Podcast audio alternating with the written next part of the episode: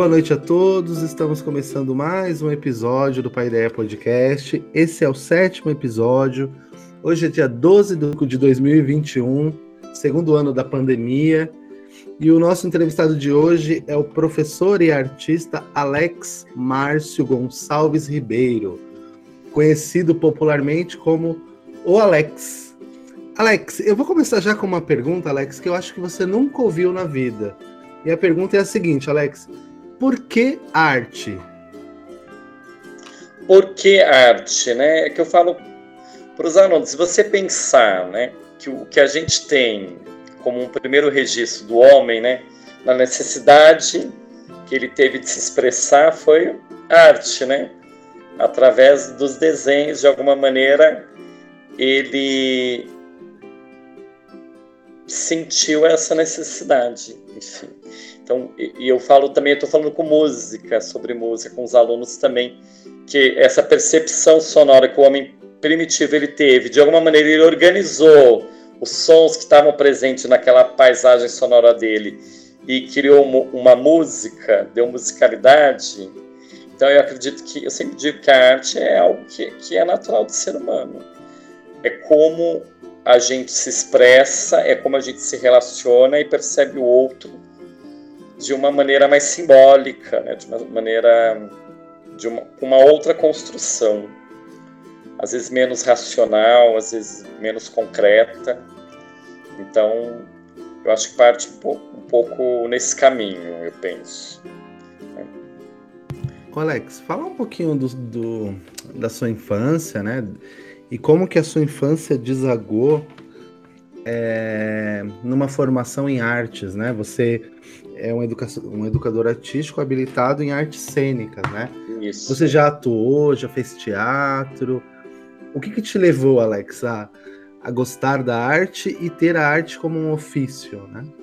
Perfeito. Na verdade, eu sempre gostei de cinema, né? O cinema foi a porta de entrada para mim no campo das artes, assim. Muito pequeno, desde sempre, assim. Até no, no livro do Jardim Guatemi da escola eu relato que um episódio da minha infância, que foi o, o num Réveillon de 89 para 90, que passou na TV Globo ET, o extraterrestre, do Steven Spielberg, né? Que até você sabe que eu tenho um quadro aqui, inclusive, do filme, aqui em casa. E foi assim uma aquela experiência que muda a sua vida, né? Que não a gente não, não inexplicavelmente, né? Eu fiquei impressionado com o filme, fiquei assim fascinado, tocado, transformado. E, e eu lembro que depois é,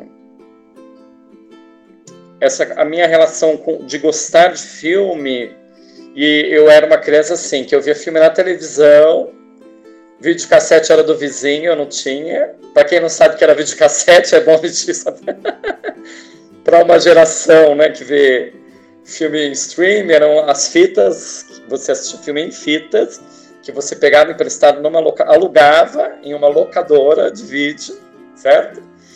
E na periferia poucas pessoas tinham videocassete, então você tinha que ter um amiguinho que tinha um videocassete. Outra coisa, o filme estreava no cinema, ele chegava na locadora um ano depois, às vezes, né? Meses, ele demorava. Para passar na televisão, três anos depois. Demorava, era tudo muito moroso, né? Era muito tempo. Então, acho que também essa coisa da dificuldade de ter acesso, né? Então, isso, isso gerava uma ansiedade e um prazer maior, né? Quando você tinha contato com isso. Então, assim, eu ia poucas vezes no cinema, tinha os videocassetes, filmes que passavam na TV, mas tinha uma coisa que era incrível, que assim, meu pai sempre foi assinante de jornal. E eu sempre li, também dessa época, caderno cultural. Então, bastante. Então, e você já viu também, né? Eu fazia recortes das críticas de filmes e na época saíam eh, divulgação, os cartazes dos filmes nos jornais que era o, o principal meio de divulgação. E eu colecionava, né? Essa, esses cartazes e tal, então passou por isso, assim. É, e aí lia, depois comecei a comprar revista, livros, e essa paixão nunca me abandonou.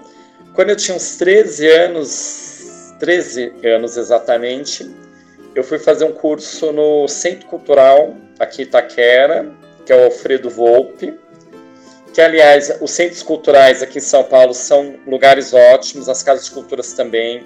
Eu sempre recomendo para os alunos que tem cursos de toda espécie, de música, de dança, de teatro, de artes visuais, aí, grafite, e, e da, só para dar um exemplo. Tal. Então, são espaços muito ricos, né?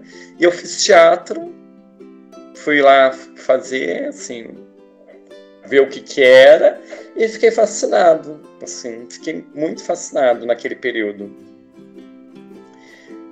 É, isso eu tinha 13 anos. Depois não dei continuidade, porque a vida também ela segue, né? Ser estudante.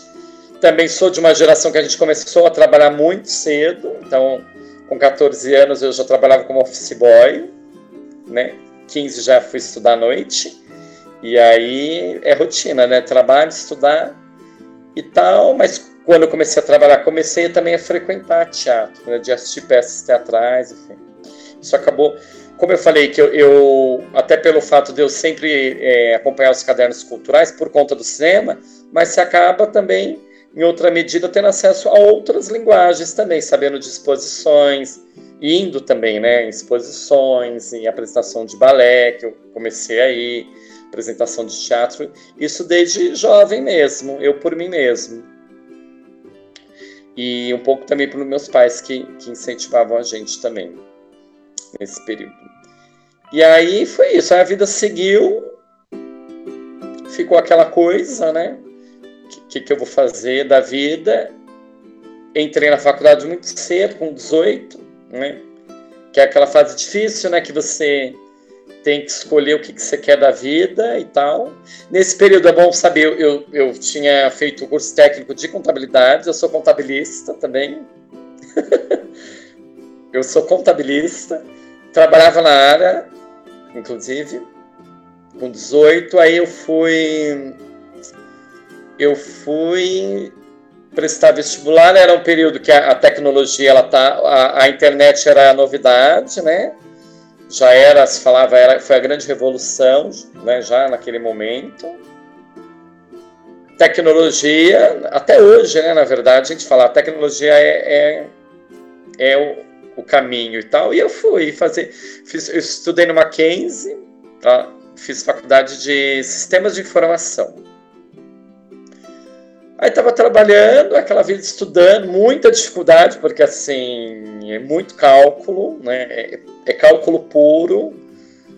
É assim, é uma coisa assim, absurda, não sei como eu sobrevivi. Inclusive no Mackenzie aconteceu uma coisa que eu nunca esquecer na minha vida, que eu nunca eu tirei zero. Sabe que você tirar uma, uma prova de cálculo, cálculo integral, zero. Aí você tinha uma dinâmica que eu não sei se ainda tem nas faculdades, né? Lá a média era 7. E para você ficar de exame, você teria que ter mais que 5, é, a partir de 5, para poder ficar de exame. Menos que isso era retenção direto, né, na matéria. E aí eu fiquei com quatro, aquilo de bem de faculdade, né? 4, alguma coisa. Aí a professora de cálculo, eu fiquei com 4 e alguma coisa, ela falou, olha, eu vou dar uma, uma chance, mas tenho certeza que você não vai conseguir. Mas assim, eu não quero, né? Eu não quero depois ser acusada que não deu oportunidade, não sei o quê, por 0, não sei o quê, não sei o quê, não sei o quê. Beleza, tá.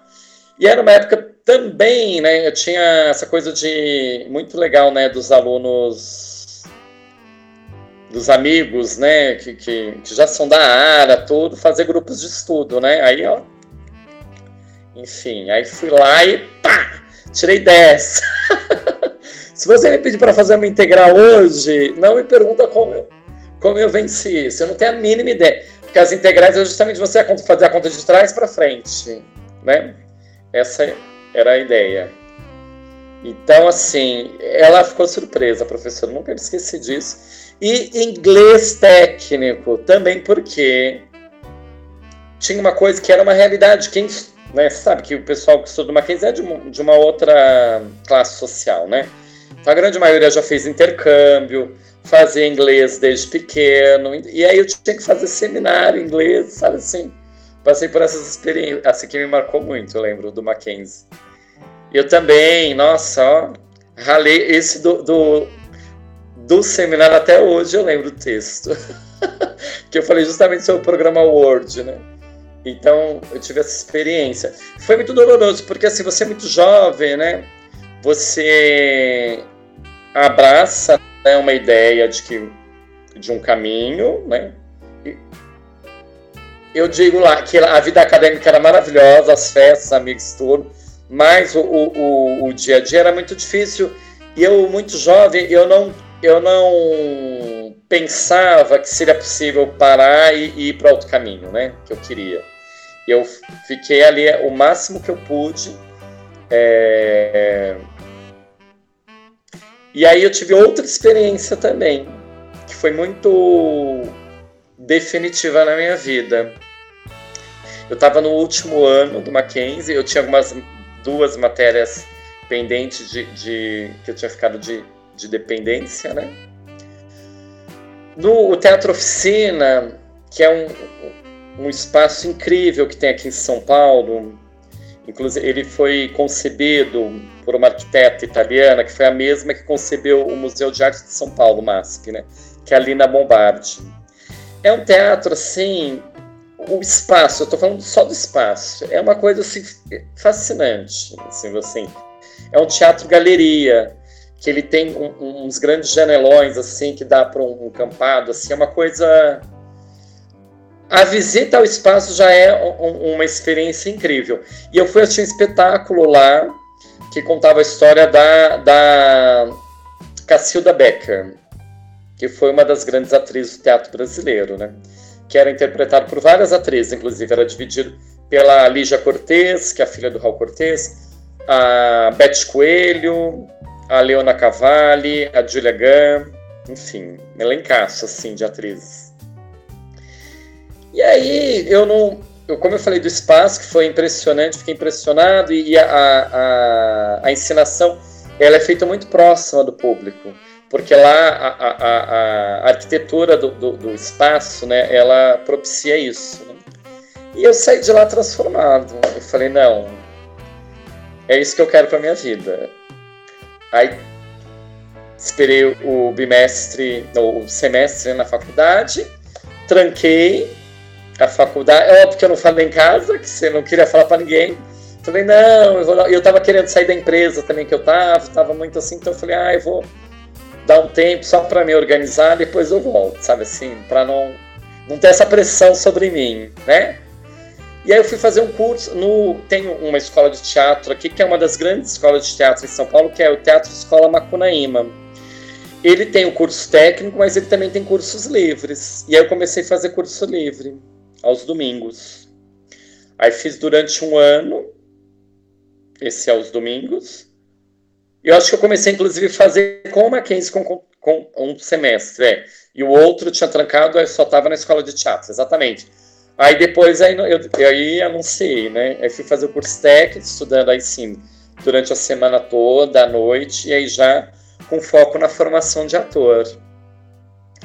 Que foi, assim, também, Juvan, assim, para aquela, para a vida, assim. O que eu sou hoje, porque é uma escola além do fato de ser uma escola de teatro e que ela ela segue os estudos de um grande teatrólogo russo que foi extremamente importante para a modernização do teatro uh, como a gente conhece, né, hoje, que é o Stanislavski, né, o Konstantin Stanislavski, o russo. E e dentro todo o próprio processo dele, porque quando o, o, Stanislavski ele resolve pensar num teatro que de alguma maneira e a gente está falando de um período de um teatro com, com um característica realista, né? Então pensando o que, que seria o realismo, uma, uma encenação e uma interpretação próxima como era a vida cotidiana que as pessoas assistissem aquilo e de alguma maneira elas se identificassem né, com aquilo e acreditasse naquilo que elas estavam vendo. Porque o teatro até então era algo extremamente encenado mesmo, sabe assim? Era, in, era a coisa exagerada, né? tinha, tinha um, um caráter mesmo é, de totalmente distinto né? daquilo que ele conseguiu renovar. E o processo todo que ele vai colocando, e ele tem uma série de obras que a gente estuda na escola de teatro, lá no, no Macunaíma, você traz para a vida, assim, sabe assim? Então, tem focos de atenção, você tem é, o Mágico C, que é assim, você, na criação da cena, você, se isso acontecesse de fato, e, sabe assim? Então, uma série de coisas, assim, é, que eu estudei lá, é, e como o trabalho foi conduzido durante o período também, porque lá ele também tem uma característica, né, mudou isso lá, mas tinha uma característica que era a turma, que eram turmas pequenas, de no máximo, acho que eram 15 pessoas, a nossa acho que tinha 15, 16, e ela vai seguir até o final como um grupo, entendeu? Então toda a concepção de construção dos espetáculos, de produção, passa pelo grupo também de divulgação, de construção de cenário, enfim, todo o processo mesmo passa pela, pela o crivo do grupo, a partir da orientação, é claro, do, do diretor, enfim. Aí eu estou falando isso porque isso, de alguma maneira, para mim também foi muito importante, porque eu acabei, sabe quando você assume uma responsabilidade? Então, assim, eu tinha, acho que eu fiquei mais autônomo, fiquei dono de mim, sem medo de, de expressar a minha opinião, né? Enfim, eu acho que então o, o processo todo foi muito rico para mim. E a minha paixão pelo teatro só aumentou nesse período, né? Porque a cada semestre a gente fazia uma montagem lá. Então, é, o Macunaíma, ele tinha... Eu já tenho alguns anos que eu estou um pouco afastado. Embora eu ainda tenha amigos lá que que estão lá, professores. Mas tinha a, a, a mostra de teatro, né, com todas as turmas, e com uma temática. Então, cada amostra tinha uma temática. A única coisa que eles faziam, porque hoje em dia também, eu falei do que ele, um teatro mais realista, né, próximo da realidade, mas o teatro contemporâneo, na verdade, ele já deu um, um passo adiante. Então, por quê? Hoje você já tem o cinema, você já tem a televisão, que tem essa linguagem, né? Então, o teatro ele tem que propiciar outra experiência, né, para quem for assistir ao teatro hoje. Então, embora tenha ainda encenações mais realistas, mas são mais difíceis. Então, a única coisa que eles colocam é que a primeira montagem que você vai fazer, ela tem esse caráter realista, tem essa estética, né, que a gente fala, realista. E aí a gente montou um espetáculo de, de um autor americano chamado Eugene O'Neill, chamado Electra Enlutada, que é a tragédia da Electra, né, que ele fez uma transposição para os Estados Unidos no período ali dos anos. Ai, agora eu posso estar falando bobagem. Eu acho que é anos 30, se eu não me engano. Pós-depressão. Que é muito bacana, enfim. Eu fiz o, o, o Oren Menon, que era o. que na tragédia é Orestes, né? O, enfim, no, na Oresteia, né, na tragédia. na adaptação virou Orin, o personagem, fiz. Electra enlutada. Aí no outro semestre é, o foco era comédia. Tinha, eu não lembro agora o tema exatamente, mas estava ligado ao riso, né? Aí a gente montou dois, dois dramaturgos brasileiros, que era Erlon Pascoal e Ai, agora fugiu o nome da outra. Não sei se é Margarete da Conceição. Acho que é isso. Que era uma compilação de, de peças curtas desses dois autores, e a gente montou um espetáculo chamado, que ficou Ainda Bem que Aqui Deu Certo, chamado. Acho que era isso. Foi uma peça que a gente não gostou muito de fazer, acho por isso que eu não registrei muito, né? Depois a gente fez um trabalho riquíssimo, a partir de um estudo que a gente fez sobre o teatro brechtiano, o teatro épico, que pra, né, falando para quem virá o nosso material depois, ele tem um caráter mais narrativo, então o ator como um narrador, né, então em um momento eu sou Alex contando a história, e no outro momento eu sou Alex interpretando a história. Então é um pouco esse jogo, né, do, do teatro que a gente fala brechtiano. E a gente fez um estudo muito rico assim sobre a loucura. Então, de vários aspectos, personagens do cinema, na dramaturgia, música. Estudamos o, o Foucault, né, o texto lá da loucura, né? É, foi um trabalho riquíssimo que originou numa peça chamada Minha Alma, Minha Razão, Minha Loucura, que foi assim transformador também, né? assim. Eu falo na nossa porque esses meus amigos, assim, muitos deles estão comigo até hoje, né? A gente e a gente sempre lembra isso com muito carinho, né? Depois, no outro semestre, que foi a gente finalizou, foi um espetáculo baseado num, numa, num mito hindu, da, chamava O Caminho de Savitri, que eu não sei, eu não sei se tem relação com alguma com algum mito. Deve ter, né? Porque esses mitos, você sabe, eles, eles, aparecem em várias culturas distintas, né? Em vários tempos, né? Mas eu não consigo fazer relação assim. Mas basicamente era história, a história clássica, aí sim, a história clássica, né, da de, de um, uma mulher, de um, um amor, né, de, o, o, homem é levado pela morte, a mulher é, negocia com a morte a, a vida, né, do do amor dela. Então tem um pouco aí, agora já lembrei do Bergman, né, do Sétimo Selo, né? E esse espetáculo foi muito legal porque eu fazia inclusive a morte, que se chamava, é, eu fazia no que no lá nesse conto hindu que chama o Caminho de Savitri, é, se chamava Yama. E aí eu fazia com mais dois, dois atores, éramos três, a gente fazia uma espécie de, de criatura, assim, tinha um, um desenho corporal tal tinha uma estética toda hindu, então de movimentos, de muito simbólicos e tal, foi muito rico também. Foi bacana, eu me formei. Quando a gente se formou na escola de teatro, a gente já sai com formação de ator, então tem lá. Você vai lá na. Ai, como que chama aquele departamento do. Não é Secretaria do Trabalho, se não me engano, que tem ali no centro? Eu acho que é a Secretaria do Trabalho. Você vai com o seu, com o seu histórico, né, do, do, da escola de teatro, e aí você tem um, o registro de ator, né, que é o DRT. Que DRT muita gente pensa que é alguma sigla relacionada a teatro e tal. Não, mas é, é Distrito Regional do Trabalho, se não me engano. Que não tem né, nada de bonito. Mas é o registro que você tem na carteira de trabalho, lá com o número, falando que você é ator e tal, né? Porque muito, muito do, dos trabalhos é obrigatório você ter é, esse registro, né? Hoje em dia, até comercial com fala é obrigatório ter registro de ator. Então, é, um, é uma coisa assim.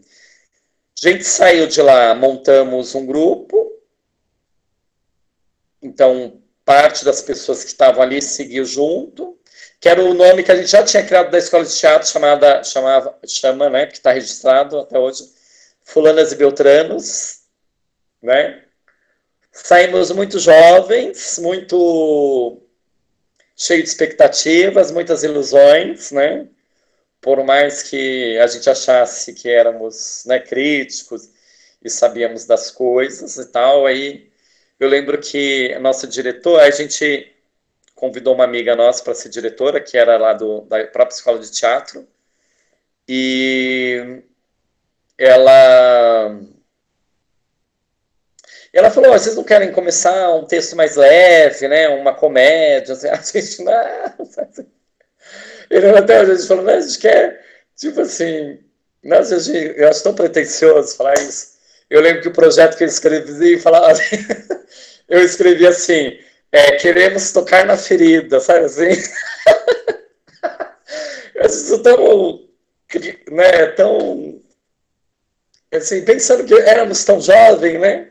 Eu acho bonito, mas é tão pretencioso e tão, assim, absurdo e tal. Mas a gente fez um, um projeto bacana. A gente montou um espetáculo de um, um, um dramaturgo espanhol. Ai, eu esqueci o nome, o primeiro nome dele. Fugiu agora, é o Arrabal. Eu acho que é Fernando Arrabal.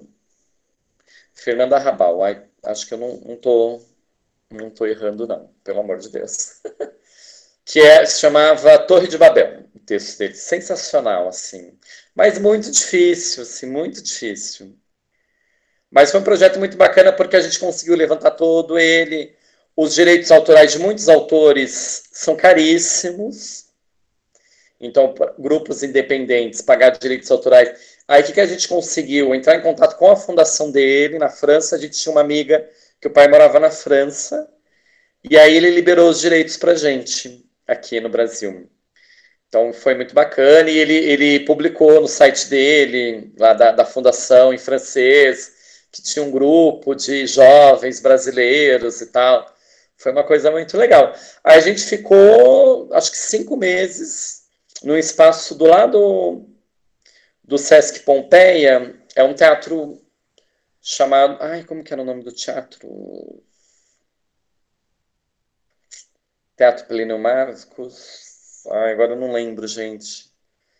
Porque lá, infelizmente, fechou, inclusive, o espaço que tinha. Eles tinham um projeto fantástico, que era justamente para esses grupos novos, né? Então, eles faziam.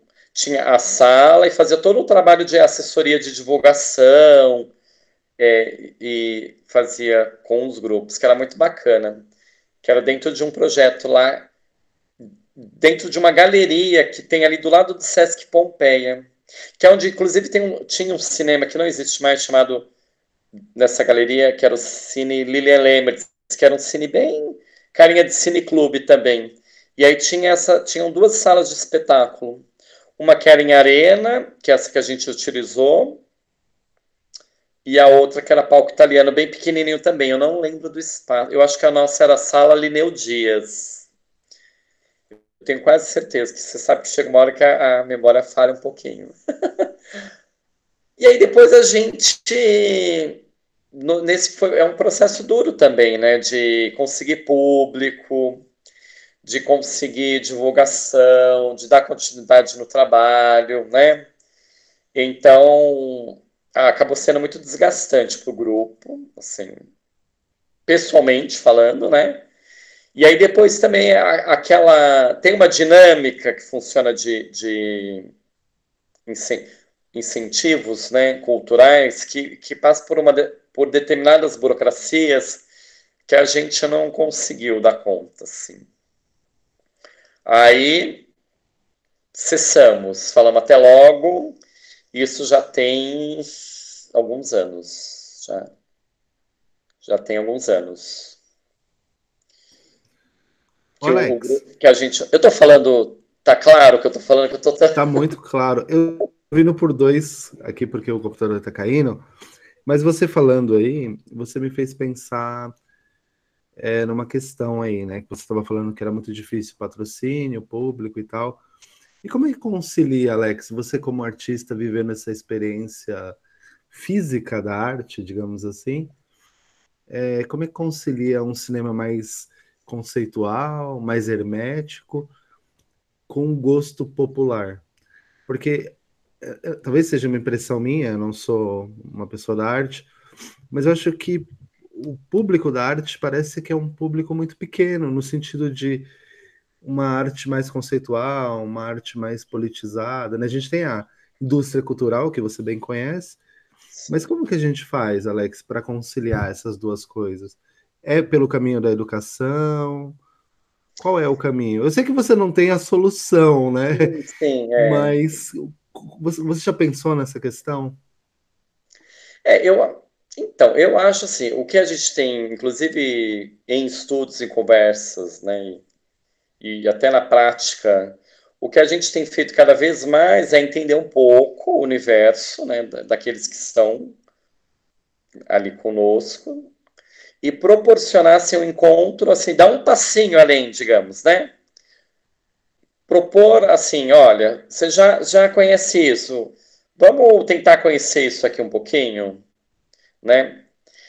E agora, assim, uma coisa que é importante, né? Você também tem uma. Quando você fala de hermetismo, né? De uma arte muito conceitual, você tem um número muito pequeno, igual você falou, que muitas vezes só dialoga para os próprios artistas. Então, é uma grande crítica que se faz, inclusive. Quando você. É esse tipo de trabalho, na verdade, que ele só encontra eco nos próprios é, artistas, né? As pessoas envolvidas. Então, acho que tem se criticado muito isso. Muito. Alex, mas esse é um problema da arte ou um problema da educação que é incapaz de gerar o público para essa arte?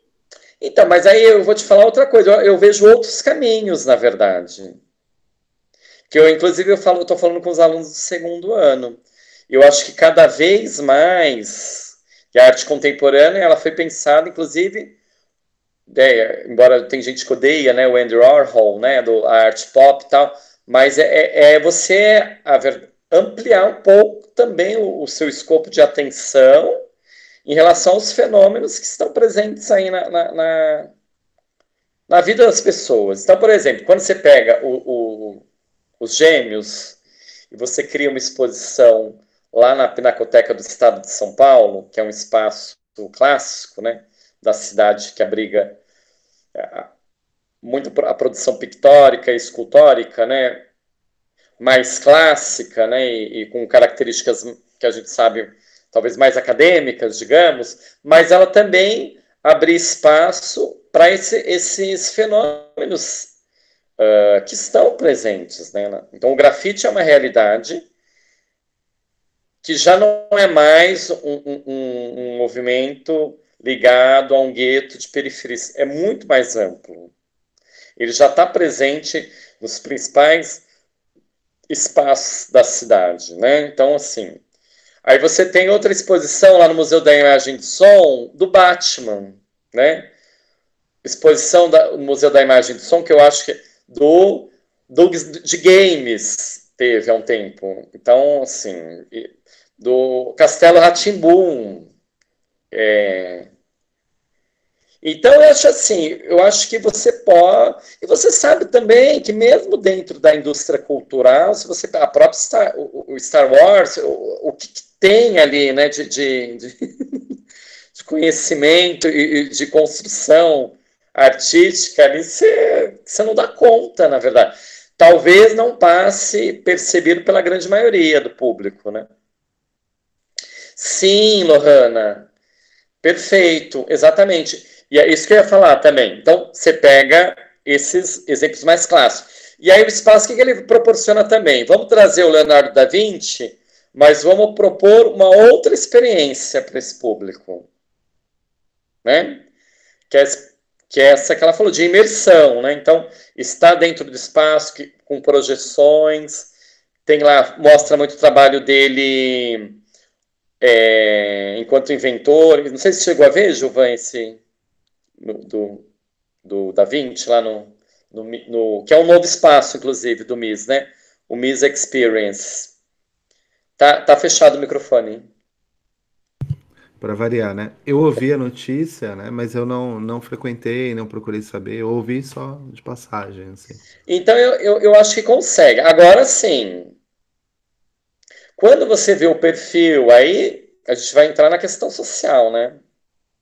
Quando, por exemplo, tem exposições que, como essas que eu citei, que você tem 100, 200 mil espectadores, filas gigantescas, você vai e não consegue. Os gêmeos eu não consegui ver, até porque reduziu bastante né, o público lá no, na Pinacoteca.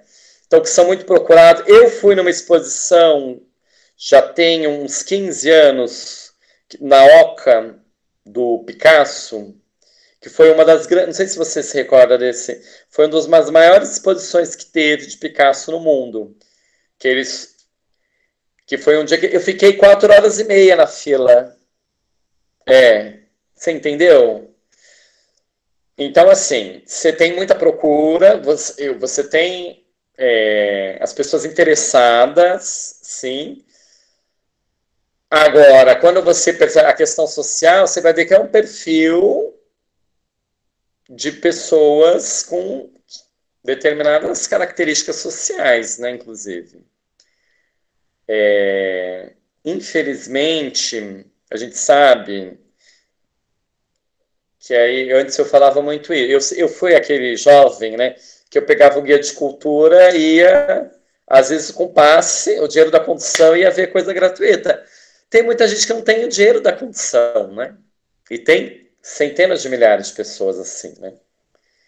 E aí mesmo, o, o aí eu não estou falando nem do, do hermético, do, de uma, elabora, uma construção mais alternativa, digamos, né? Mas o, o básico, digamos, né? Uma exposição que, do, do, do, você, as pessoas não conseguem ir, né? Porque elas, de alguma maneira, nas vidas pessoais, elas têm outras prioridades. Eu, por exemplo, eu trabalhava lá no, no, numa escola na prefeitura, que eu mudei de escola agora, onde o único o instrumento da comunidade era a escola. Você não tinha nada, não tinha nada, nenhum espaço no entorno. Então, a quadra da escola, as crianças faziam os projetos, ficavam o dia inteiro na escola. No sábado tinha lá escola, você entendeu?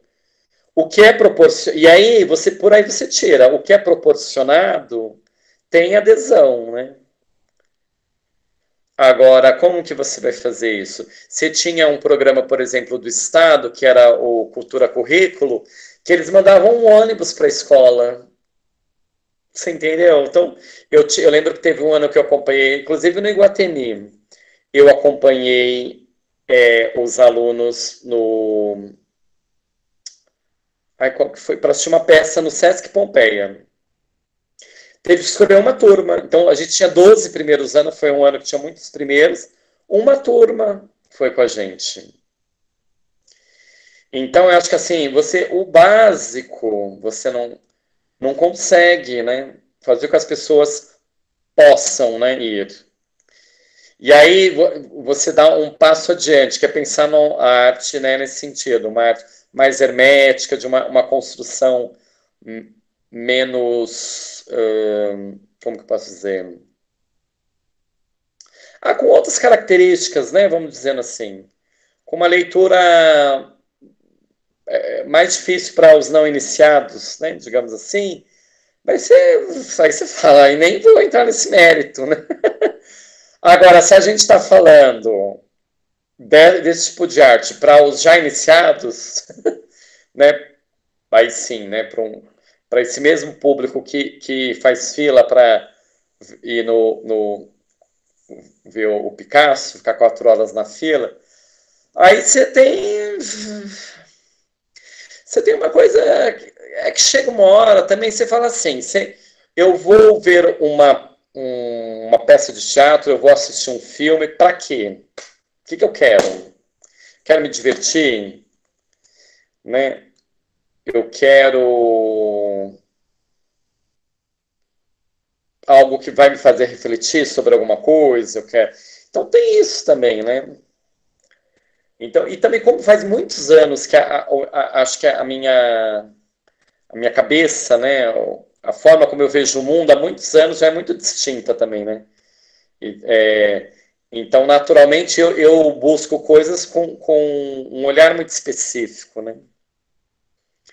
É, e mesmo eu, tem coisas que não me dizem nada. Você entendeu? Você vai me falar, sabe assim, que inclusive eu faço piada também, como você, né? A gente sabe disso, a gente brinca. Vira piada, porque também não dá para levar tudo a sério, né? Porque eu lembro, e eu tenho uma prima, inclusive, que ela ela nunca mais a gente foi tem são irmãs né e uma delas a gente sempre está indo ver coisas né juntos a outra foi uma vez no teatro com a gente, ela falou, é, a experiência que a gente proporcionou para ela, ela falou, não, eu não quero saber disso. Eu não quero saber nunca mais. Que era um teatro com essa característica. Então era, era chamava A Metamorfose do Amor, e era a partir do, do ai, de um filósofo alemão que era Quem que era? Ai, fugiu agora.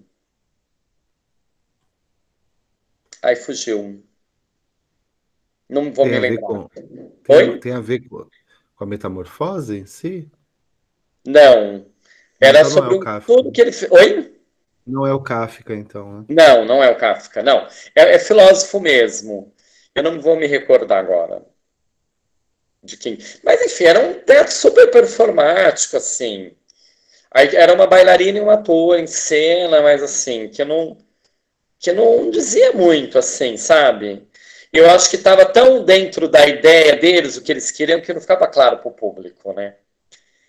E isso era uma coisa que na escola de teatro é, a gente fazia muito esse exercício nas rodas de crítica. Que era assim, às vezes aquilo que você está muito claro para você na sua cabeça, como que você quer que chegue para o público, né? Você quer que. Então tem isso.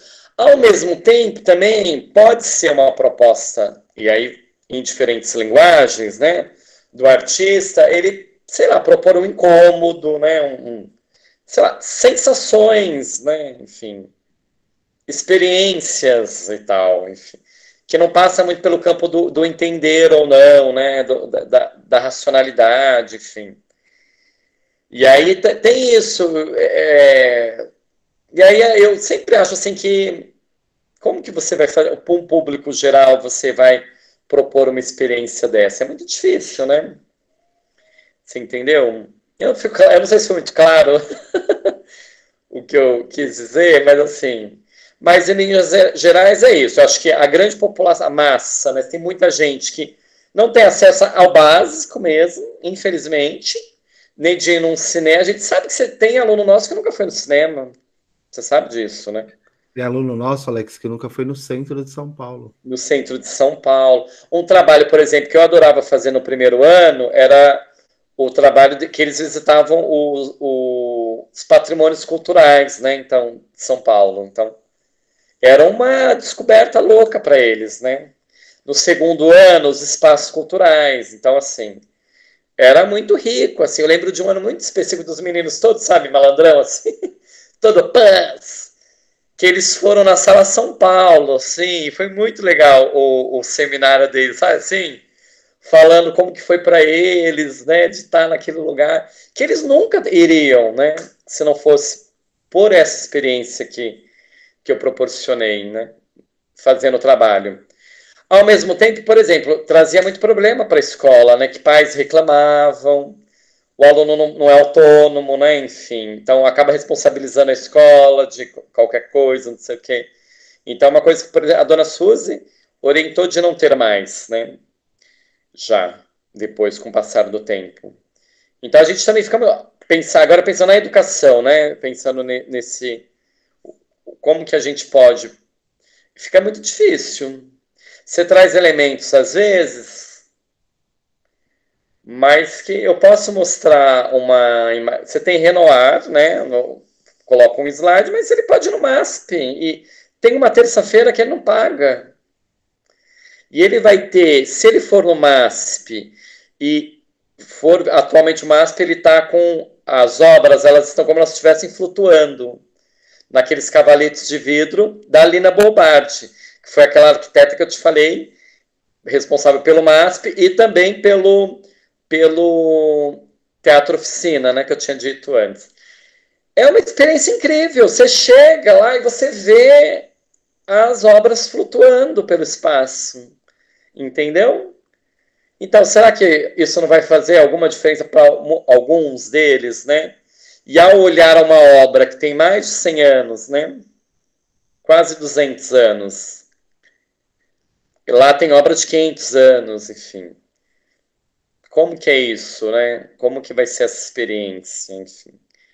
Então, é, o ideal seria proporcionar, né, pensando na educação, é, essa experiência viva, né? A mesma coisa de, de dança, né? Que a dan olha que os nossos projetos de dança na escola fazem muito sucesso, né? Teve aquele projeto dança e depois os alunos eles inserem Quando é outro tema, eles inserem na apresentação algum tipo de dança. Então, veja, a gente que imagina que os alunos eles têm um total né, ojeriza né, pelo movimento, de repente não. Eu fiz um trabalho num terceiro ano, a partir da Pina Bausch, que foi um ano muito rico. Foi aquele ano, foi o primeiro ano que eu fui para a noite.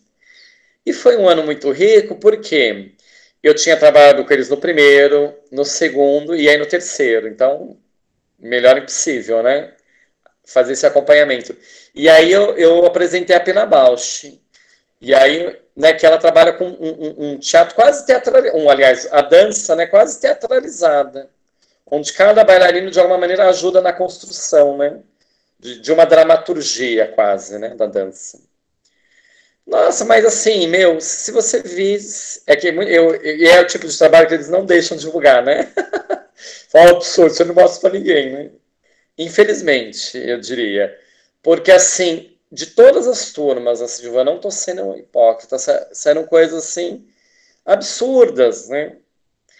Porque quando ele tem esse entendimento da, da dança mais amplo, né, do movimento e de como ele, dentro das possibilidades dele, ele pode se expressar através do movimento, isso é muito rico, né? Então, isso é muito bacana. E aí, quando você mostra que uma artista, ela traz isso na, na construção, e ela é uma das maiores do século XX, enfim, transformou a dança, inclusive, a referência, como é a, a Pena Bausch, uma alemã, olha que bacana, né? Então, é... mas a gente fica muito limitado na sala de aula, né? Nesse sentido. Com... Eu gosto, né, que eles tenham contato com as coisas, né? Ao mesmo tempo, também gosto que eles é, perce... Eu trago referências pop também, né, do universo pop. Então, o videoclipe, o cinema, a música, enfim porque você tem dentro do universo pop uma riqueza muito grande, você sabe disso, né? Na indústria de Hollywood está nata da, da, da arte de diversas áreas, né? Então, e, e, é muito bacana. Então, assim, é muito difícil, então, é, pensar nisso, né, do público geral, nessa arte para poucos, e por isso que é a crítica que se faz, você acaba dialogando com seus apenas, né? Então, não sei, foi, deu para claro. um pouco. Alex, na verdade, assim, é, eu trabalhei com você ali dois anos, né, em horários diferentes, uma hora de vez em quando aparecia. É, porque eu Parece fui para a noite, é, um período que eu não tive aula à noite, né? Foram três na escola. Ah, tá. Verdade. E aí, nesse período, né? Eu via que você fazia um trabalho diferenciado com os alunos, né? É, sobretudo porque acho que você tem uma vivência de teatro que te dá uma condição e uma formação também que te dá uma condição de pensar a arte para além dos currículos, né? Sim. E a pergunta que eu te faço é a seguinte, Alex: é, a arte é um instrumento de educar? Porque esses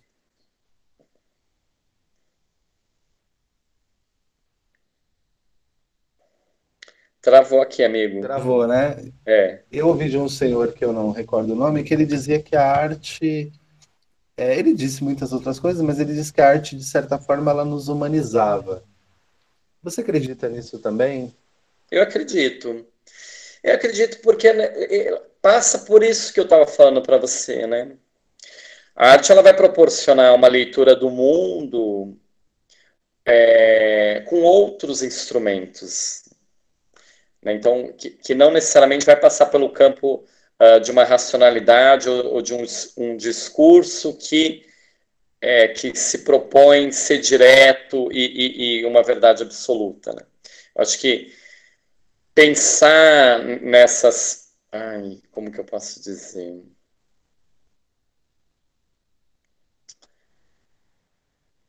Nessa complexidade mesmo de que é o mundo, né? A gente eu penso, por exemplo, que quando você propõe para um aluno vivenciar uma experiência, né, que parte de ele vive, vivenciar algo. Eu tenho um trabalho, por exemplo, eu, eu, às vezes eu gosto de dar resposta dando alguns exemplos, tá? Então, se eu não for claro, você me, me diga, né? Eu, a gente, eu e o Rômulo, a gente tem um trabalho a partir lá do, da pós-verdade, com esse que agora tem se falado fake news, que é, parte um pouco dessa ideia. Você tem uma, uma notícia falsa e você vai teatralizar esse absurdo, convencendo o público de que se trata de uma, por mais absurdo que seja, né, que se trata de algo real. Então, a, a, ao experimentar, eu acho, a, talvez leve ele a refletir um pouco, né, o mundo. Ao mesmo tempo, ao se deparar, né, com obras como na fotografia do Sebastião Salgado, os alunos, inclusive, eu sempre passo um trecho, acho que a Lohana, no ano passado eu passei, né, Lohana, um trecho do que, uma edição que tem de um, uns 15 minutos do Sebastião Salgado, passei, é isso mesmo, é, que ele vai falar o que levou ele à fotografia, né, o fascínio pela imagem, e ao mesmo tempo as experiências que ele teve que fez ele desacreditar da humanidade. Então, assim, é um, e aí tem as imagens, né, de tudo que ele viu da, da miséria na, na, na, África, de, de povos tendo que viajar dias, fugindo de guerras, enfim. Então você tem essa esse contato, seja de uma maneira mais bruta de uma realidade, seja refletindo sobre o mundo que eles vivem, enfim. Acho que propõe um pouco essa reflexão, né? De uma maneira mais complexa, eu acho. Menos óbvia, assim né, de, de você ter um, uma, uma, um outro olhar sobre a vida que, que me diferencia um pouco do, do olhar uh, comum, eu diria, entendeu? Então, eu acredito. Qual que era a pergunta? Às vezes eu estou fugindo. se a arte nos humaniza. Ah, nesse sentido, sim, com certeza. A gente humaniza porque também você se reconhece, né? Naquilo, até mesmo no ridículo do, da comédia, né? Não se diz, fala tanto da comédia, do ridículo, né? Por que, que a gente gosta tanto de ver o tombo do outro, né? O outro se dando mal, né? A gente fala que a comédia é, é, é... A Marisa Hort fala uma coisa que é sensacional da comédia. Ela fala que tem coisa mais sem graça que esperança. então, a esperança é linda, mas não tem graça nenhuma, né? Então humaniza, né? Você se reconhece, né? Então, no outro. Então, nesse sentido, sim. E você vê, de alguma maneira, né, através de alguma linguagem, como você pode. Porque muita gente tem dificuldade de se expressar, você sabe disso, né? De falar, de, de, de escrever. E, e, até nisso, né, a, a, a, a arte é generosa, porque muitos deles eles se encontram, né?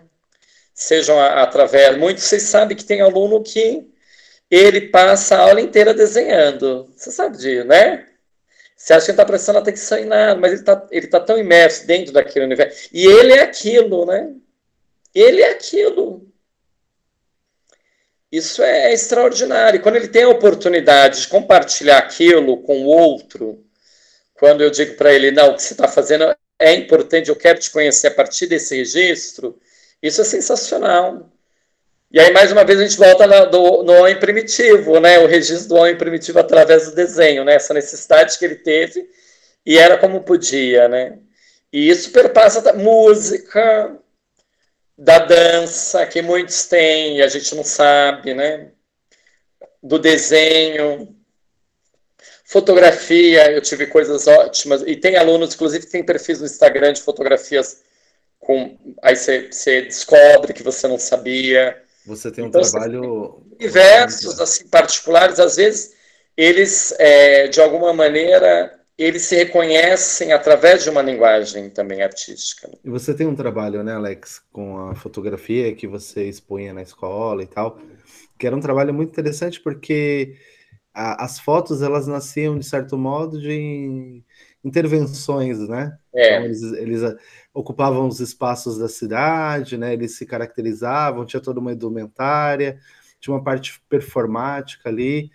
Isso era, era muito interessante porque eu me lembro, né, de alguns alunos reclamando: ah, professor, eu vou ter que ir, não sei, em tal lugar e tal. E quando eles tinham aquilo pronto, é, aquilo de modo formidável, né? Então eles Poxa, professor, o senhor viu? Eles às vezes mandavam, Alex, para mim o. É, vocês já lembram, né? Falando, ah, tal aluno mandou e tal, né? É, isso é, é maravilhoso, né? É um sinal de que a arte, de certo modo, está tocando, né?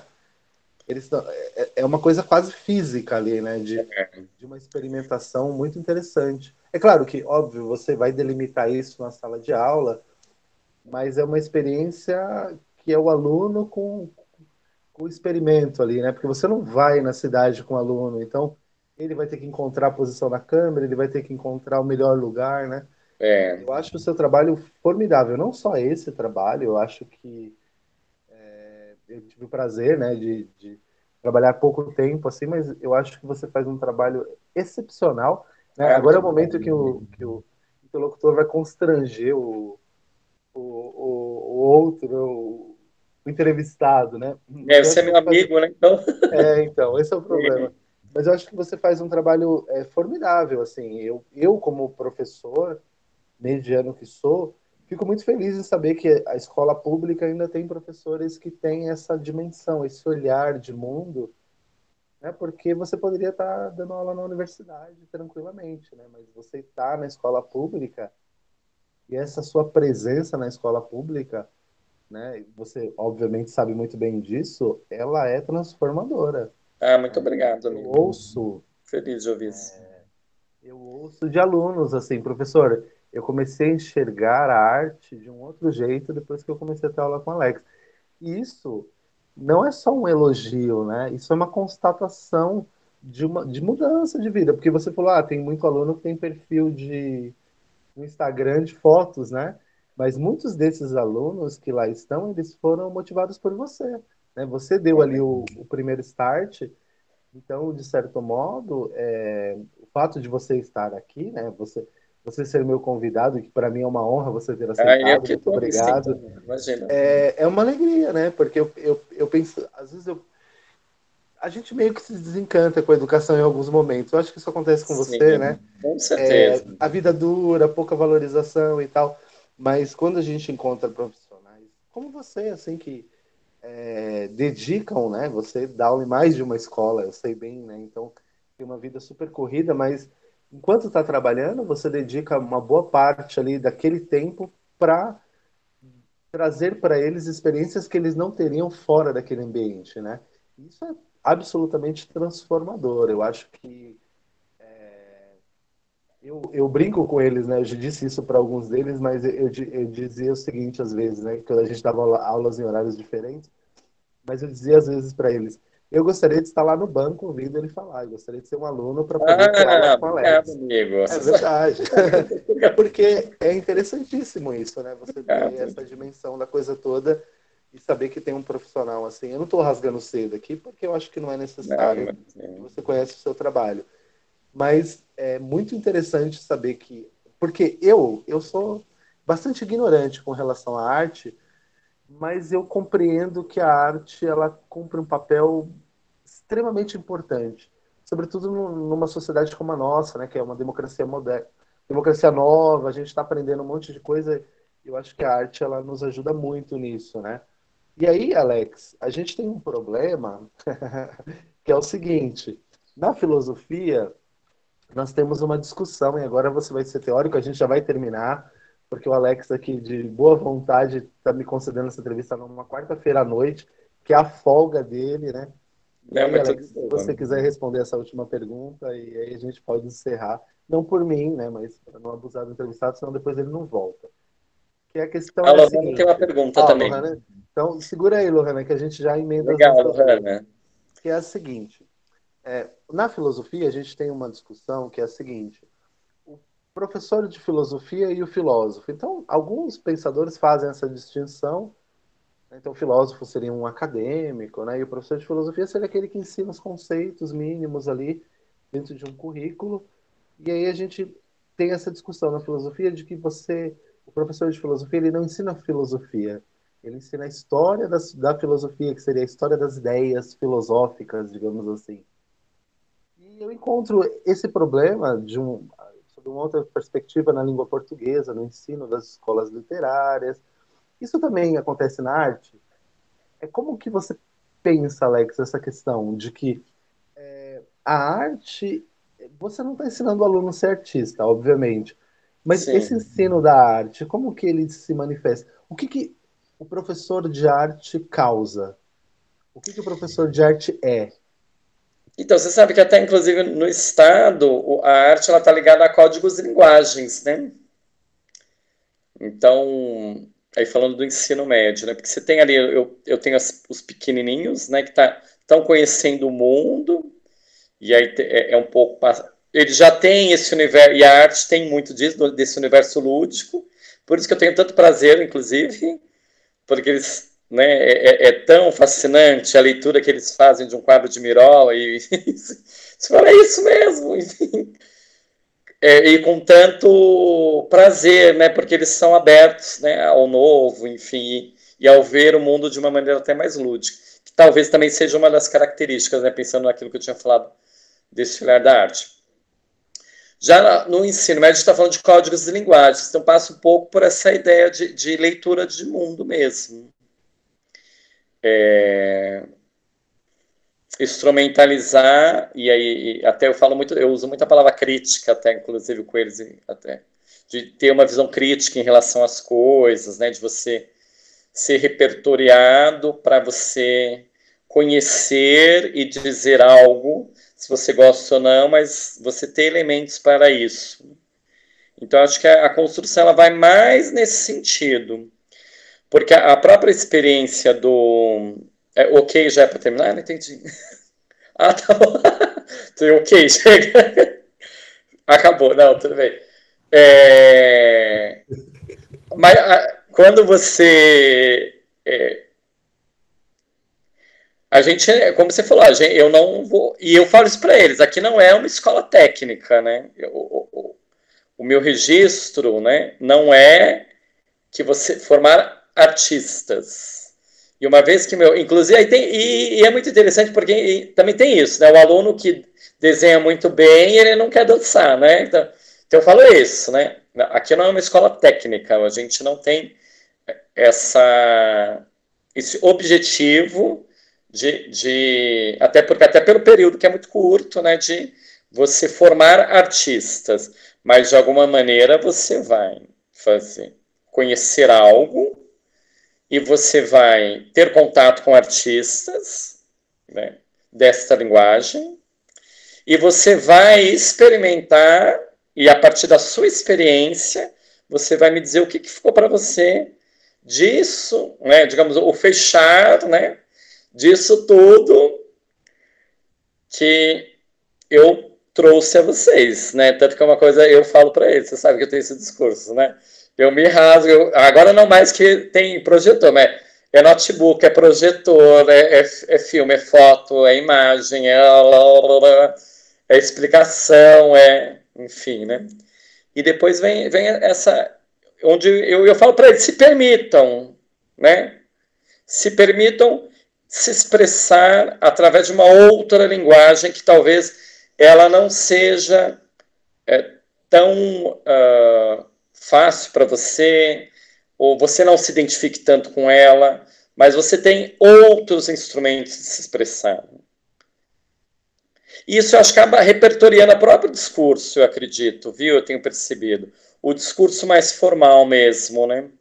Porque é interessante que uma coisa vai puxando a outra, você sabe disso, né? Então, leu uma coisa, viu uma imagem. E, então, acho que também uma coisa vai alimentando outra, né? Mas passa um pouco de, dentro, de, se pensar o cerne principal, um pouco dessa leitura de mundo, né? Ter uma visão crítica em relação às coisas que chegam a ele, de diferentes maneiras, e poder também, de, também se expressar, né? ter esses outros elementos e recursos para isso.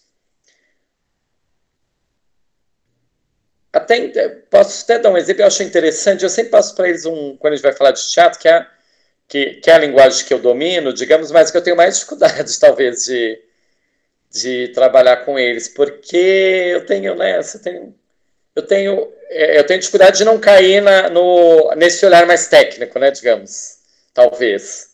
E aí eu tenho um vídeo muito legal do Telecurso, Telecurso 2000, que é de teatro lá, de arte que eu acho sensacional, que é aquilo que eles fazem, eles vão nas ruas e tal, né, entrevistando as pessoas. E ele parte do, do princípio, esse vídeo, de que é, todos nós, na nossa vida, a gente interpreta papéis.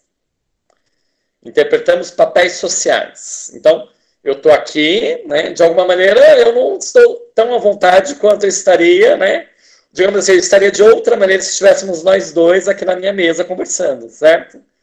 Quando eu estou na escola com os alunos, a mesma coisa. Quando eu estou com, com os meus familiares, ou né? Então, então, só fazendo uma relação, né, de que como a arte ela permeia, né, a nossa vida mesmo, ela está presente. O que talvez o, o, o arte educador ele vai trabalhar esses elementos de, de dar esse start, né? Que você perceba, que você observe. Criar uma consciência, né? Também. Nesse sentido. Ficou claro?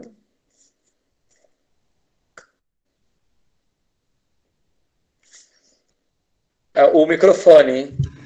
Aliás, né, Alex, você tem um senso de humor maravilhoso. Eu lembro que eu ria muito né, quando ah, você comunicava suas experiências e tal e os comentários tem sempre uma sutileza assim muito eu ria bastante bons tempos. É... É, a Lohana tem uma pergunta? Ou Lohana você, pode, você vai fazer no microfone né? É, o ok Alex era no microfone. Dá, dá para mim é, ok. Assim é, eu tive aula de artes melhores depois que eu entrei no Iguatemi e o professor ele sempre falava, né, que no caso era o Larry, que a primeira coisa que a gente faz quando a gente nasce é a arte, de falar a gente canta, antes de andar a gente dança, antes de escrever a gente desenha. E o Guatemi proporcionou essa, esse ponto, né, que é um ponto fora da curva até, que ele deu uma, uma assistência muito grande na arte. Eu fui da época que o Guatemi tinha uma oficina de teatro. E ajuda bastante na desenvoltura para você falar em público, para você aprender a escrever. E eu queria saber se, o que você acha que dá para melhorar no currículo, porque se abre uma apostila de arte, é tudo assim, tão técnico que a pessoa nunca vai pensar que a arte, ela tá em praticamente tudo. A arte, a gente já nasce fazendo arte, se pensar assim. Porque sempre dá para melhorar. Você está falando do material? Do... É, tipo, do currículo escolar é. mesmo, porque ele atende é, um modelo. O próprio livro didático, que tem coisas ótimas, eu tenho muita dificuldade, Lohana, de trabalhar com ele. Porque uma das coisas que eu, eu critico e aí, tanto eu quanto o Laércio, a gente foge um pouco. Eu trabalhei já com o Laércio, inclusive, no, em anos que a gente pegava primeiro ano, né? Ele pegava uma turminha, que ele, a maior parte dela era no fundo de dois, mas ele pegava uma turma lá no, no médio, a gente trabalhava, a gente foge um pouco, que é, é muito pincelado, né? Então, é tudo muito superficial trabalhado, então, assim, com material. Então, assim, é, eu, por exemplo, eu critico o fato de você ter o, o livro, você, você sabe, né, Lohana? É comprado para todos os períodos. Para cada aluno, você recebe um livro de arte. Você, olha a quantidade de, de material. E você usa quantas vezes é, a gente consegue usar aquele material? Pouquíssimas vezes, né? Então, uma coisa, primeiro, eu sempre fui a favor de que comprasse um número pequeno na escola, toda vez que eu fosse usar, eu levasse para a sala de aula. Isso é um ponto. Segundo, a questão, as apostilas, aí depende, é muito pincelado. Por quê? E é uma das coisas muito difíceis. Na prefeitura é a mesma coisa, porque você tem que trabalhar todas as linguagens todos os anos. Então você está falando, eu tenho dificuldade, e estou tendo agora, por exemplo, que os alunos estão tendo aula comigo e no centro de mídias, eu estou tendo dificuldade, porque eu não consigo assim, eu estou falando de uma coisa do nada eu vou falar de outra coisa. Eu gosto de quê? De dar uma continuidade, me aprofundar num tema e a gente. minimamente focar em alguma coisa. Então, eu concordo com você, Lohana. Eu acho que é, ele ele acaba pincelando muita coisa e não se aprofundando em nada e também não isso que você falou é muito claro assim não consegue mostrar a relação né, que a arte tem na vida das pessoas né? não consegue desmistificar inclusive né que eu falo eu sempre falo isso para o aluno a gente sempre pensa que a arte é uma coisa muito elevada que um, um, grupo seleto de pessoas vão discutir sobre. E não, né? Na verdade, o próprio conceito da arte contemporânea ele pede para que a gente tenha um olhar sobre a cultura popular. Isso já no século passado, nos anos de 1950. Então, os teóricos, né, quando falavam, ó, vão, arte, teve arte moderna, rompeu com os padrões, padrões, aliás, rompeu com os padrões de arte que vinham sendo feitos até então, vamos pensar numa forma. E dentre essas formas, ela era muito mais ampla, né? Então, isso, a gente tem esse problema mesmo. Aquele, as apostilas, por exemplo, o ano passado chegou uma apostila que a gente não usou. Nem sabia que ia chegar apostila. Não, aliás, ano passado foi o ano da pandemia, né? O ano anterior, chegou lá para outubro, do nada chegou um material para gente. do nada chegou, então, que eu não sabia. Então, eu acho que talvez falta eles conversarem mesmo com os professores, né, que estão ali na lida do dia a dia. Na prefeitura, Lohana, eu tive uma experiência muito rica que foi participar da discussão do currículo de arte. Quando teve mudança de gestão, né, do, de prefeitura, o Haddad ele fez isso. E eu participei na, na diretoria de ensino de Taquera. E foi muito bacana, porque você tinha os especialistas, né, aqueles que a gente estuda muito eles, e ele falando, olha, mas eu, eu, dou uma aula de 45 minutos no Fundamental 1.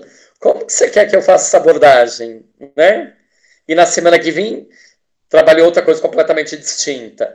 O ensino médio é a mesma coisa, né? Como que você pensa nisso? Então, acho que falta, com certeza. Concordo com você. Eu respondi sua pergunta?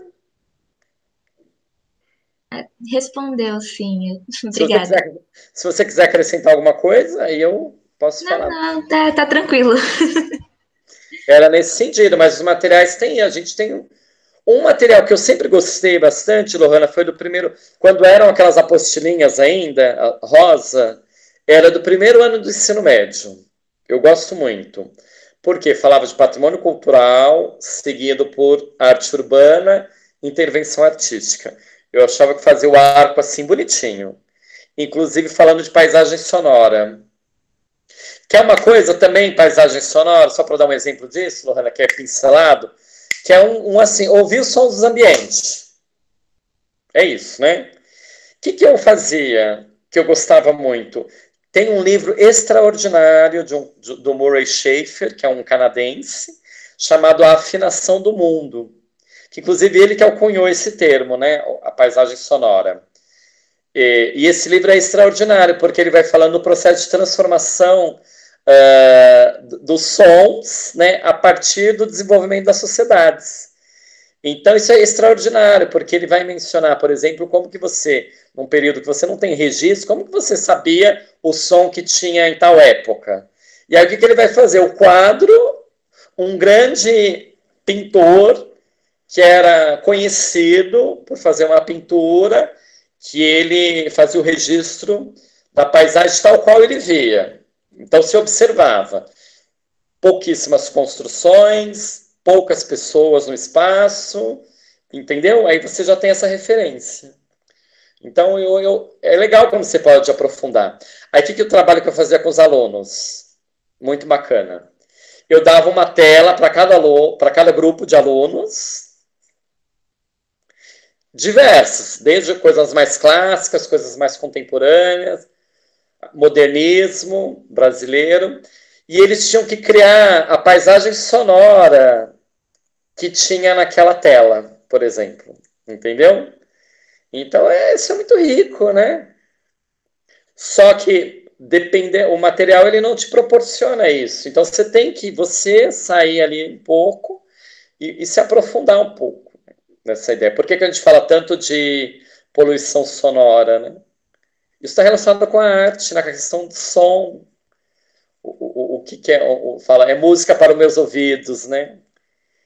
Então, e aí você fala de poluição sonora, você está falando de sociedade, você está falando de, de, viver em coletividade. Aí o problema de, do baile funk, altas horas, vai além do preconceito é, social, você tem um problema efetivo, né? Então você tem, acho que, é, uma série de, de complexidades que envolvem vários temas que a gente sai um pouco, entendeu, da cartilha, né? E, e se aprofunda nos temas, enfim. Acho que é um pouco isso. Tem na sua rua, né? Ai, que é uma coisa, né? Que é um problema, isso é um problema grave, né? Isso é um problema. A gente está num período pior ainda, que é de pandemia. E o que, que você faz, né? E que afeta todos, né? Essa é a questão. Né? Você está afetando os próximos a vocês, né? A você, quem está envolvido. Né? São questões muito complexas e tal, que você faz um, um recorte a partir de algo que está ali, né? Só um exemplo que eu quis dar, né? Da, de um e que eu, e que eu sou fascinado também. E eu conheci dando aula. Porque tem isso, eu tenho uma formação, isso é muito bacana também, né? A minha eu tenho uma formação que é que depois eu não falei, né, mas além do curso técnico, depois eu fiz faculdade de artes cênicas, né? Eu tenho a formação acadêmica em artes cênicas. Então, pensando em teatro, tem aí só de, de estudos escolar, digamos, oito anos, não, sete anos, né? Vamos pensar assim. Mas o fato que eu disse antes, né, de sempre ler cadernos de cultura, né, então sempre estar tá antenado nas coisas, eu tenho uma visão global. Então, quando eu fui dar aula, assim, eu, eu percebi que eu não tive dificuldade no sentido de ter conhecimento sobre as coisas, grande parte das coisas. Né? Óbvio que não profundamente, muita coisa eu tive que relembrar, me aprofundar e tal. Mas questões que foram desafios. Primeiro, de dar a aula em si, né? então apresentar para os alunos aquilo, compartilhar meu conhecimento e criar um diálogo né, com os alunos. Isso um ponto. E o outro ponto é de, de coisas que eu não conhecia mesmo, né? E que eu li e me apaixonei, assim, me envolvi, e, e aí fui criando também mecanismos para fazer aquilo da melhor forma, ou de uma maneira criativa, enfim. Né? A gente vai tentando. Uma coisa assim, que, que aí eu tenho que falar também, né, Givan, que eu, o, eu, sempre, eu tive muita sorte no Iguatemi, que assim, eu virava escola de ponta cabeça, né? Você sabe. Então, fazia intervenção com teatro no refeitório. E aí já aconteceu da mulher esperar para colocar lá o, o richô, né? Que é o negócio que os alunos pegam colocar um minutinho antes, porque os alunos estão apresentando trabalho para mim. Então tem essa parceria. As imagens lá embaixo, apresentação em tal lugar, não sei o quê. Então, tem isso, né? Já fiz performance durante intervalo com os alunos. Não eu, né? Os alunos, eu digo. Então, se você também está num espaço que você tem respaldo, né? Que eu tenho o respaldo né, das questões extra-sala, que a gente sabe que na realidade da educação é um problema gravíssimo, né? Que o professor ele tem que estar preocupado com outras coisas lá, isso é um, um, um fator que ajuda. E isso também, de eu falar, eu quero fazer isso, eu faço, não tenho problemas assim de. Então, isso é, isso é bacana, né? Isso tem que agradecer é também lá. Gestão, ó, Guatemida, fazendo é, mexer aqui, né? Eu, eu, também estive lá e eu também me sinto parte. É uma, é uma gestão que não cria impedimentos, né? É. Eles, a gente sabe que é muita coisa ao mesmo tempo acontecendo. A escola Sim, é uma loucura. É pujante, né? né? É loucura. Mas ele sempre dá um jeito de ajudar é. e de fazer a coisa acontecer. E o que é, você falou, é... né? Ah, você vai... Isso é um olhar macro da educação, né? Você é. tem que entender como funciona a educação para é, funcionar e seja isso, né? E aí tem, às vezes eu me pego, às vezes vem coisa de lembrança, né, de, de, Facebook, essas coisas, que, tem coisas que eu não lembrava, assim, que eu fiz que eu fiz, não, os alunos fizeram e, e é muito bacana quando eles embarcam também, né, se envolvem. Eu tenho tido, eu tenho percebido agora que eu tenho, apesar que tem, ano passado esse ano pandemia, né, não tem jeito, mas que eu tenho trabalhado só com os terceiros anos, demora um pouco, né, você estabelecer uma relação com eles e eu não sei, às vezes eu, eu, vejo um pouco de resistência, né? E aí quando você piscou, acabou o ano já, tchau. Aí eles falam, ai, professor. E aí muitos falam de. Eu, eu acho engraçado, a lembrança que tem de mim que eu sou muito bravo. eu falo, ai meu Deus, eu não queria ser assim. Você é muito bravo. Eu falei, mas você fez coisas ótimas, então olha que bom que eu fui bravo com você. Quem briga é, né, é quem, enfim, sei lá, a gente vai aprendendo também, né? Mas tem sido um desafio os terceiros anos, né? Justamente porque eu sei que é, é, vai ser compilado naquele momento, né? A nossa experiência. Eu, que nem eu falei, esse ano, o ano passado, esse ano é ponto fora da curva, né? Mas já vinha percebendo o ano retrasado. Porque também tem outra coisa, né? Aí não. A gente. Depende como foi o percurso dele, né, Gilvan? A gente sabe que o que fazia, estava acostumado a não fazer, né? Então, tem essas coisas também, né? Então, né? tem isso também, né? O Alex, é, a gente já te explorou durante muito tempo. Não, eu adorei. E, né? e aí a gente tem aqui um momento agora que eu acho que provavelmente vai ser o mais rico do meu podcast até aqui, e olha que passou gente boa por aqui, viu? Que é as indicações. Então, nesse momento, você é o oráculo. Você vai nos indicar um livro, você vai nos indicar uma peça, uma série, um filme, uma viagem. Pode ser mais de um, pode ser um só. É com você agora, Alex. Mas assim, aleatório ou que tem Amém. a ver com não, é aleatório total, é o que você ah, quiser. Então, se você falar, olha, a gente vai. Eu, eu vou recomendar aqui um livro, eu vou recomendar aqui uma viagem, um passeio, uma Legal. peça. Eu vou falar de experiências, então. Pode ser. Como eu estou falando, né, de experiência, que coisas que são é, marcantes na minha vida. Tem uma, uma das coisas que eu não falei, mas eu na infância eu queria ser bailarino também. Legal. Eu assisti um filme, não é esse filme que eu vou indicar, não. Eu, mas eu assisti um filme chamado Sol da Meia Noite.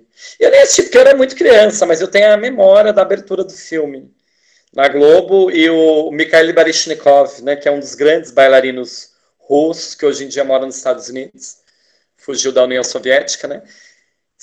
Assim, extraordinária. Enfim, a gente vivia num mundo, você sabe que bailarino não podia, né? Podia, e aí, enfim, eu fui. Guardei isso muito tempo, né? E aí tem um filme que é sensacional chamado Billy Elliot. Não sei se você já assistiu. É um filme inglês maravilhoso. Ele conta a história de um menino que ele é ele faz aula de boxe, né? É filho de um pai mineiro e o irmão também é mineiro. Naquele período que teve na Inglaterra da greve dos mineiros, confronto lá com a Margaret Thatcher, que eles tinham, né, os grevistas. E o menino é criado pe pelos dois e uma avó doente que ele ajuda a cuidar. E na, no salão onde ele faz boxe, você tem chega uma, uma professora aluga um espaço para a academia de balé dela. e o menino fica encantado, assim, fica encantado. E aí a história vai em torno disso. Enfim, depois. É sensacional o filme, porque ele mostra, tem a, a relação do menino né, com a dança, a relação dele com o pai e com o irmão, tem a relação da Inglaterra naquele período, a trilha sonora é sensacional. Então, vale muito a pena. Um belíssimo filme. E é muito bonito. Então, Billy Elliot, filme. Livro, tem um livro que eu também acho sensacional, que chama As Cinzas de Angela. Ele é de um irlandês, o Frank McCurt, o nome, depois eu posso até te passar o nome. Não sei se você coloca em algum lugar. É Frank McCurt, que ele conta da história dele na Irlanda.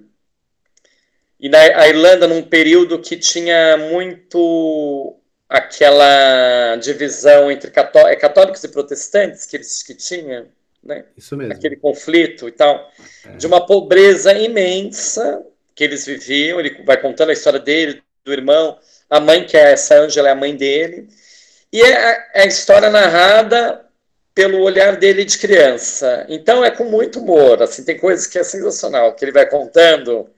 Ele conta, por exemplo, uma história absurda, que ele é muita miséria, então eles eles pegavam lá uma cabeça de bode para comer, que eles era doado lá para uma instituição.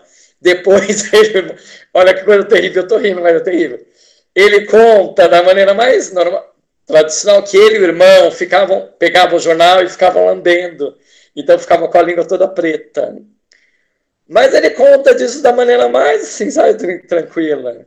E ele vai contando uma história linda, assim, da, da família, da mãe, o pai que era alcoólatra, mas uma bonita visão que ele tem do pai, né? Enfim, da, da, desse pai que era um pai alcoólatra, mas era um pai amoroso, enfim.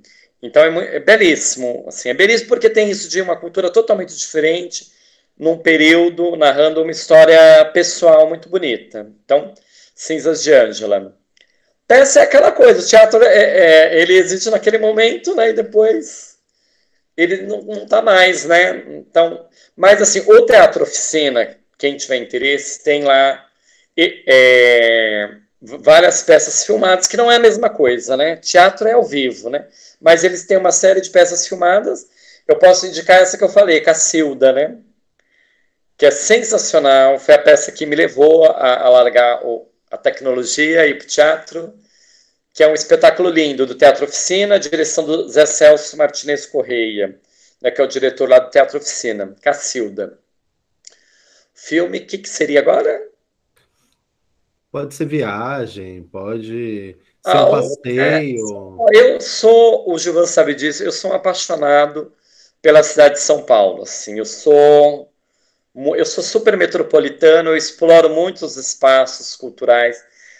Tenho o, eu sempre recomendo os nossos espaços culturais porque tem muitas programações gratuitas. Então, às vezes até bandas mais é, comerciais que fazem shows mais pequenos uh, como o Centro Cultural São Paulo, que o, a sala de show é super pequenininha, que eu já vi show do Traje a Rigor, do Ira, do Paralama do Sucesso, coisas sensacionais.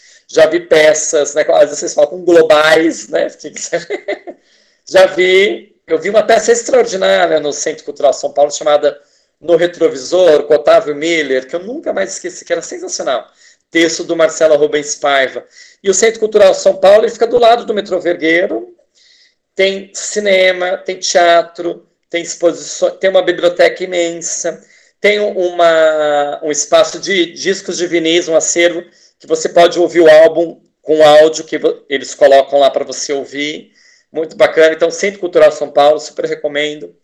O Centro Cultural Banco do Brasil, que fica ali perto da São Bento, que é outro espaço que tem exposições incríveis, gratuitas, tem algumas coisas que são pagas, é, apresentações de teatro e shows em espaços pequenos, então você fica perto do artista, muito bacana. Mas preços para vocês que são estudantes, né, os nossos ouvintes, né, é, ou professores, é, preços populares, super recomendo também. Centro Cultural Banco do Brasil. Eu gosto muito do Itaú Cultural, que fica ali na Paulista. O Itaú Cultural ele tem trabalhado com é, exposições com caráter de ocupação. Então ele pega um artista, ele faz uma ocupação no espaço, coloca várias coisas referentes ao trabalho. Então objetos, vídeos, sons, enfim, imagens e afins do universo daquele artista. Então já teve ligado a dança, ao teatro, à música, enfim, a, a várias áreas. É um, e tem acervo também, muito bacana. Tem acervo, inclusive, de DVD lá, que pode fazer. Que é uma coisa que já não existe mais DVD também, né, eu tô falando coisa muito ligada àquilo que eu consumo, né? Que é sensacional, metal cultural. Então, recomendo esses três espaços aí para vocês. explora São Paulo, na, quando puder, né? Vai na Paulista do domingo, é tão legal, né? Você vê tanta gente diferente, de tanta, tantas classes sociais distintas, assim, isso é uma coisa boa que, que eu acho que tem ainda em São Paulo. Então aproveite isso. É isso, eu acho. Das recomendações que eu tenho, que eu lembro agora. Bom, Alex, você só trouxe coisa muito culta, Alex. Ah, de fato. Já era esperado, né? Falei, ele vai, sei lá, ele vai indicar Beckett, ele vai ensinar, ele vai indicar alguma coisa muito culta. E não tem nada assim de Netflix. Ah, tem sim, Netflix. Eu, olha, Modern Family, que é, que é a série é, é, de comédia, né? Curtinho, episódios curtos. Eu assisti as 10, 11 temporadas assim, no piscar de olhos. Achei sensacional, adoro. E é muito legal, porque mostra famílias, né, com esse olhar de hoje em dia, de várias construções familiares diferentes, mas de uma maneira muito engraçada e bem-humorada, né? Eu, eu gosto. Eu gosto de comédia americana, né? De alguma forma. Netflix, eu, você sabe que eu fui tomado pelo Breaking Bad. Eu não sei se todo mundo aqui pode assistir, tem que ter maior de 18. Sensacional, que já não é novidade, né, Gilvan? Breaking Bad. Você assistiu tudo? Assisti, assisti tudo. Maravilhoso. Breaking Bad. Ó, eu vou falar de três séries que já eram um pouco mais antigas que eu fui tomado, que eu sentei para assistir. Foi, ó, Breaking Bad, House of Cards e Mad Men. Mad Men, eu não sei se está na Netflix. Está na Netflix, Mad Men? Ele tá no, ele tá no Prime. Oi? Tá no Globoplay, né? Sensacional. Ah, vamos indicar um brasileiro também? Vamos de brasileiro, Brazuca? Eu faz muito tempo que eu não via coisa da. Fiquei até com um pouco de ranço, assim, né? De novela, essas coisas e tal peguei para ver uma série. Falei, vou, vou dar uma chance para essas séries da Globo. Aliás, vou indicar três séries da Globo, vai, brasileiras. Que eu achei, assim, muito legais, sensacionais. Uma se chama Felizes para Sempre? É uma pergunta. Felizes para Sempre? que é a protagonista a Paola de Oliveira e a Maria Fernanda Cândido. Sensacional. Sensacional, muito bem feita. Depois eu descobri também que a direção é do Fernando Meirelles, né? Então, assim, cara, eu, eu gosto muito do Fernando Meirelles. E eles fazem em Brasília. Então tem aquela coisa da relação com a política, mas é, é de uma maneira que totalmente eu achei criativa. E mostrando as relações pessoais também de uma maneira muito, achei honesta, assim, e corajosa até. Por ser atrizes né, mais ligadas à telenovela e tal, gostei bastante. Outra, é minissérie, né? Outra minissérie, que talvez eu não tinha visto, né? Mas passou na Globo. Se chama. Ai, como chama? Coração. Alguma coisa. Ixi, perdi agora o, o nome. Alguma coisa com coração.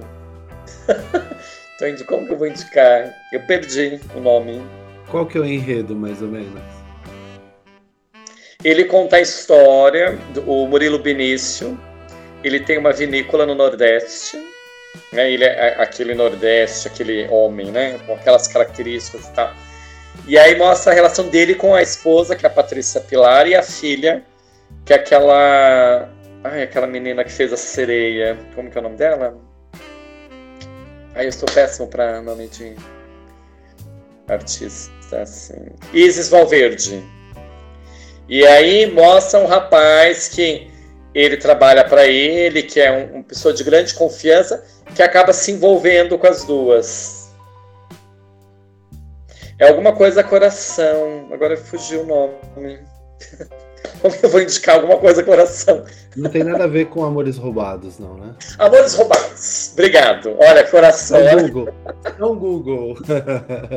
Amores Roubados, verdade.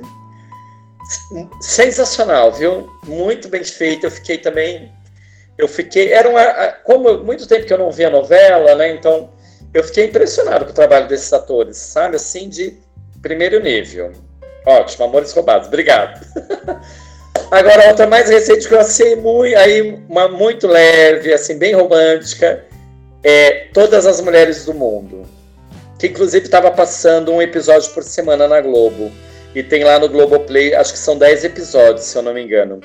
Que é baseado um pouco na, na, na vida e na obra do Domingos de Oliveira, que é um, um diretor de cinema brasileiro, que ele retratava muito essa coisa de um olhar poético sobre a vida e do amor que ele tinha pelas mulheres. Então, assim, a partir de um personagem que é como se fosse o alter ego dele, o Paulo, ele acaba vivendo uma série de, de, de relações amorosas que vão norteando a trama. Mas, assim, de uma maneira muito leve, muito engraçada e, e muito bonita. Então, super recomendo também. Todas as mulheres do mundo. Tudo bem? Acho que foi, né? É uma coisa assim mais. Né? Eu não tinha visto Star Wars, eu te falei, né? Que eu assisti recentemente, que eu fiz. Eu, eu, eu maratonei, né? E gostei muito. Né? Eu até cheguei a comentar com você. E que é aquela coisa, né? De quanto conhecimento tem ali, né? Que quando você pega o brinde no McDonald's, que é o que se transforma depois, né? O brinde no McDonald's você esconde muito, né, do, do aspecto da, da forte que tem o Star Wars. Recomendo assistir os nove episódios também, todos. E é isso. Eu sou, eu sou também, queria, você sabe, a gente é cria do, do, da sessão da tarde também, né, Gilvan? Então, é. invariavelmente eu tô vendo coisa. semana passada mesmo vi Indiana Jones, né? Lá, e o, e o Templo da Perdição, que é o segundo episódio, que eu acho delicioso, assim, acho os filmes dos anos 80 eu gosto muito, assim. Recomendo também. É, a gente, a gente tem mais ou menos a mesma idade, né? E nós somos filhos da televisão, né? De certa é. forma, né? Então tem muito, muita coisa que eu acabo vendo, mas não sei como que chega para eles também, né? É. Não sei como se. Nunca tive essa experiência, né? De falar para eles, né? É, Porque eu acho que eles veem hoje cada vez menos TV, né? Eu acho é. que eles estão muito mais ligados à internet e tal. Mas os próprios Isso... filmes, eles são mais. Os filmes comerciais, eles são mais ágeis, né? Eles têm uma. É muito, acontece muito mais coisa em pouco tempo. Né? É, Vingadores, né? O mundo acabando, é. um monte de super-heróis, você fala, meu, que dinâmica acelerada, né? Da coisa toda. Que é o que norteia, né? Hoje em dia, os cinemas são o, é o são os filmes de super-heróis, né? Super inclusive a Isabela Boscov, que ela era, ela era crítica da, da Veja. Sim. E agora ela tem um canal no YouTube e acompanho ela. E ela, ela defende muito assim os filmes, né? Da, da Marvel, enfim, porque ela fala que é toda a inovação, na verdade, que você teve na linguagem cinematográfica passa por esses filmes, né? É, e tem elementos aspectos, ali da né? mitologia também, né? Uma, uma mitologia repaginada. Então você tem é, o deus nórdico lutando contra o Frankenstein aqui, né? Você tem uma o, o deus criado pela ciência versus um deus histórico, né? Então são narrativas em confluência que para a filosofia e para a arte eu acho que é bastante rico, né? É, realmente. Mas aí tem, tem muita coisa, na verdade, né? Você vai ficar falando aqui, você não vence, né? Bom, Alex, deixa eu finalizar, porque se, quando o entrevistado ou quando o interlocutor é inteligente, a gente quer ficar ouvindo, ah, mas ah, não, ele precisa isso. trabalhar, né? Amanhã e precisa descansar hoje, né? Porque a rotina é corrida. Bom, Alex, muito obrigado pela sua presença. Ela Eu foi agradeço. muito enriquecedora. Tenho certeza que todos aqueles que estão nos ouvindo agora, seja pelo pelo stream, seja pelo YouTube, devem ter gostado tanto quanto eu gostei, né? É uma conversa leve, tranquila, mas cheia de referências, né? Eh, referências é, muito bem é, entrelaçadas no próprio discurso. E é isso, meu amigo. Muito obrigado pela sua presença. Foi mais do que esperada e hum, tão enriquecedora quanto eu imaginei que fosse, até um pouco mais. Ah, eu que agradeço. Eu estava até assim, confesso, um pouco ansioso. Ai, meu Deus do céu, vamos lá, vamos seguindo. Foi muito bom. Sabe que admiração, enfim, não vamos ficar aqui, né, completo, mas é, é, a recíproca é muito verdadeira, né? somos amigos pessoais, né? além de, de colegas de profissão, então é um prazer muito grande. Eu assisti, inclusive, né, você sabe disso, seu material, falei, inclusive, e um prazer estar aqui com você. Uma pena que eu não pude participar no, no, no dia, enfim, onde. É, mas é, com certeza o Clássico pessoal vai acessar. mas o interessante é porque você falou, ah, eu estou assistindo aqui o primeiro episódio, eu pensando, logo, logo é você, né? Que vai estar falando comigo. Legal. Muito obrigado, Alex. Obrigado, Lohana. Gra obrigado pela ajuda. Então, é, a Lohana... senhor, assim, muito bom para cá. A Lohana é, é nossa aluna em comum, né, Alex? Legal. E muito obrigado a todos que chegaram até aqui, que nos ouviram. É, Alex, se alguém quiser te fazer alguma pergunta, onde te acha? Tem rede social, tem YouTube? Eu tenho Alex Ribeiro no Facebook e no, no Instagram. Agora, Agora Alex. No Instagram é Alex Ribeiro ponto alguma coisa. Posso ver aqui Pode, rapidamente? Claro, claro. Porque é aqueles pontos que eles inventam eu não alterei, sabe? Rapidinho aqui eu já vejo para você o meu perfil no Insta. Facebook, Alex Ribeiro. O Instagram, eu não eu não tenho Twitter. É, é alex.ribeiro ponto 31945. não me pergunto o que é esse 31945, viu? É Alex Ribeiro ponto alex.ribeiro.31945. É isso.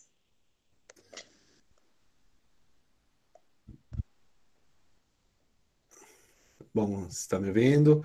Eu vou acessar a gravação. Muito obrigado. Foi um prazer estar com todos vocês aqui. Alex, eu, eu, eu tô com a sensação de que você vai ter que voltar aqui para falar de teatro especificamente. Ah, não, com certeza será um prazer, viu? E muito obrigado mais uma vez, meus amigos. É um prazer enorme. Você saque. Muito obrigado.